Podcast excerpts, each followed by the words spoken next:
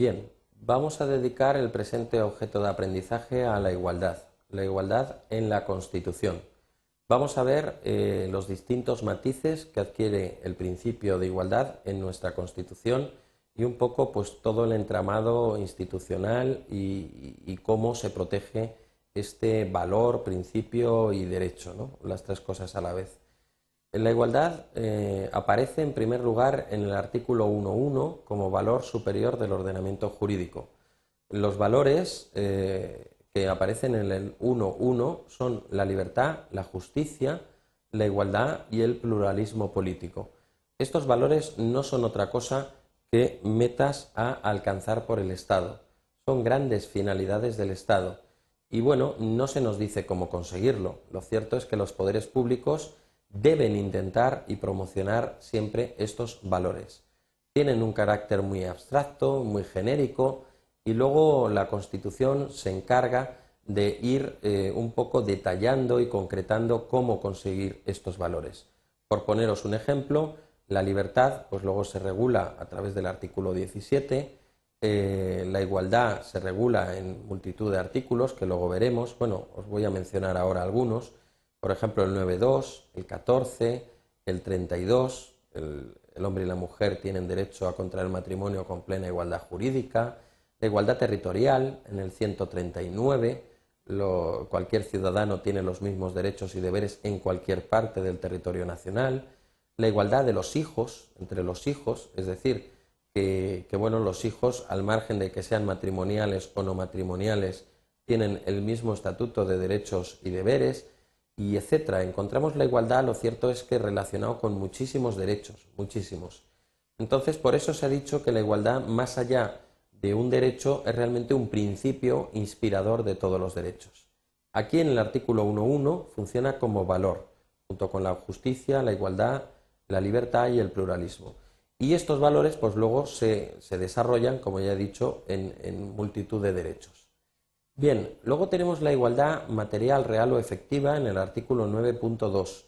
Aquí esto consiste en un, mandato dirigido a los poderes públicos para que se sometan a la realidad. Y someterse a la realidad implica vislumbrar que existe desigualdad y que hay que implementar políticas y medidas para corregir esta desigualdad.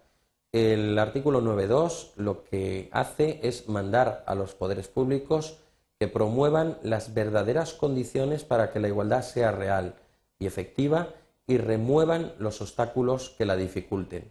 Por tanto, aquí se dirige muy claramente este mandato al poder público, a la Administración, para que sea esta la que intervenga en la realidad corrigiendo eh, las desigualdades y eh, diferenciando situaciones de hecho. En tercer lugar, tenemos la igualdad en la Constitución dentro del artículo 14. Y aquí hablamos de igualdad formal. Y aquí sí que requiere de, un mínimo dibujo para que pueda entenderse. El artículo 14, antes que nada, dice que los españoles son iguales ante la ley, sin que pueda prevalecer ningún tipo de discriminación por razón de nacimiento, raza, sexo, religión, edad, opinión o cualquier otra condición personal o social. Y esto vamos a hacer un dibujo muy sencillito, muy básico, pero que yo creo que, va a plasmar muy bien lo que es la igualdad formal. Eh, solamente antes decir que la igualdad formal es producto de la Revolución Francesa y que supone que todos ocupamos la misma posición frente a la norma. Vamos a hacer este dibujito. Bien, yo siempre suelo dibujar una señal eh, prohibitiva de las que vemos en la autopista de 120 kilómetros hora y vamos a hacer, y me vais a perdonar el dibujito que es un tanto infantil pero es muy expresivo, a los españoles, tal como nos habla el artículo. Vamos a hacer una serie de personajes ¿eh? que en este caso serían los españoles. Lo que nos pretende decir el artículo 14 es que los españoles somos iguales ante la ley. Aquí establecemos la flecha de vinculación de los españoles ante la ley. ¿Qué es la ley? Sería el siguiente paso para un poco desengranar este artículo. La ley siempre está conformada por dos elementos. Un supuesto de hecho y una consecuencia jurídica. El supuesto de hecho, si nos vamos aquí a la señal, es que no se puede rebasar los 120 km hora y esta señal es de tipo prohibitivo, lo cual indica que si rebasamos los 120 km hora tendremos una sanción, una sanción que se encuentra en el reglamento de seguridad vial. Bien, el supuesto de hecho, como vemos aquí, sería no superar los 120 km hora. Y el segundo elemento sería la consecuencia jurídica de la norma. ¿Cuál es la consecuencia jurídica de rebasar los 120 kilómetros hora? Pues esa consecuencia es probablemente una sanción de tipo pecuniario, económico, la retirada de una serie de puntos y, y, bueno, a lo mejor en su caso y si la persona va embriagada, pues se le retiraría incluso el permiso de circulación. Debo decir y señalar que no es lo mismo ir a 140 que ir a 160 o ir a 180. Incluso, bueno, cuando se va a más del doble y en una autopista, ahora se ha convertido ya en delito y puede tener incluso privación de libertad. Bien, a la vista de este eh, sencillo croquis que hemos dibujado y que tenéis aquí, eh, pues lo que resulta claro es que si atendemos a lo que nos dice el artículo 14, eh, los españoles ¿eh?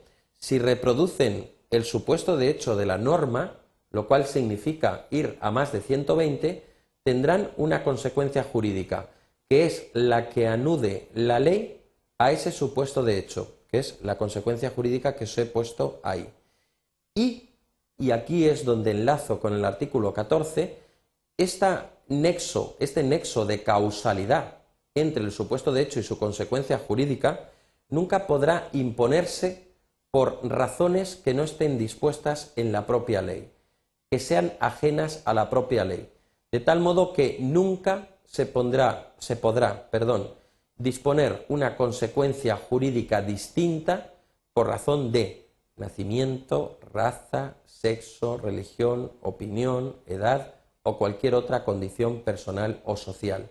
Eso es lo que pretende decirnos el artículo 14 y se denomina igualdad formal porque todos nosotros formalmente, como se ve aquí en este dibujito, ocupamos la misma posición frente a los efectos de la norma cuando reproducimos o cuando caemos dentro del supuesto de hecho de la misma. El supuesto de hecho de la misma conlleva una consecuencia jurídica que siempre deberá imponerse al margen de cualquier otra condición personal o social que no sea la dispuesta en la propia ley. El ejemplo gráfico es que nos pare la Guardia Civil y entonces, bueno, pues diga, no, tú vete porque eres mi primo, pero tú no, tú te quedas porque no eres mi primo y a ti sí te voy a aplicar los rigores de la ley. Aquí se produciría una discriminación porque en un caso se sanciona y en el otro no, y la causa sería pues eh, causa personal, el que esta persona pues es familia mía y entonces no eh, le multo, mientras que los demás que no son familia mía sí les multo. En eso consiste la igualdad del artículo 14. Y luego, como os he dicho antes, hay otra serie de igualdades a lo largo de la Constitución que lo que pretende que lo que pretenden de algún modo es mm, dejar muy patente la idea de igualdad que preside la Constitución desde los pactos de la Moncloa. No debemos olvidar que en la época anterior, en la época de la dictadura franquista, eh, por ejemplo, la mujer estaba subyugada al marido y, bueno, pues para cualquier cosa, para, por ejemplo, eh, crear un establecimiento de tipo mercantil o para trabajar, requería lo que se denominaba de la licencia marital. Eh, por, ello la Constitución es tan, tan pesada y recalcitrante en esa idea de igualdad. ¿no? El hombre y la mujer tienen derecho a contraer matrimonio con plena igualdad jurídica. No haría falta que lo dijera, porque ya el 14 está diciendo que todos somos iguales ante la ley. Lo que pasa es que a raíz de estos pactos de la Moncloa y a raíz de la propia ley de reforma política, eh, se introdujo en, el constituyente la idea de que la igualdad debía presidir eh, todos los derechos. Por eso decimos que realmente la igualdad, más que un derecho fundamental, es un principio Y si veis la Constitución, si os vais sistemáticamente a, donde se encuentra la igualdad, veréis que está justo antes de la sección primera del capítulo segundo del título primero. Es un artículo suelto, un artículo cabecera. Si no se encuentra dentro de la sección primera es porque el constituyente no ha querido que sea un derecho fundamental más, sino un principio conexo y un principio que se relacione con cada uno de los derechos. De este modo, si seguimos viendo los derechos que hay a continuación de la igualdad, eh, pues diríamos, por ejemplo, todos tienen derecho a la vida con igualdad, se reconoce la libertad ideológica, religiosa y de culto con igualdad, eh, se reconoce la libertad y seguridad con igualdad, se reconoce el derecho al honor, intimidad y propia imagen con igualdad, etcétera. No voy a seguir porque cansaría. Pero esta es la idea, ¿no? Que la igualdad sea un principio formal que se conecte a todos los derechos y cuya vulneración tenga unas consecuencias malas porque está especialmente garantizado como el resto de derechos y libertades. Y aquí concluyo este objeto de aprendizaje.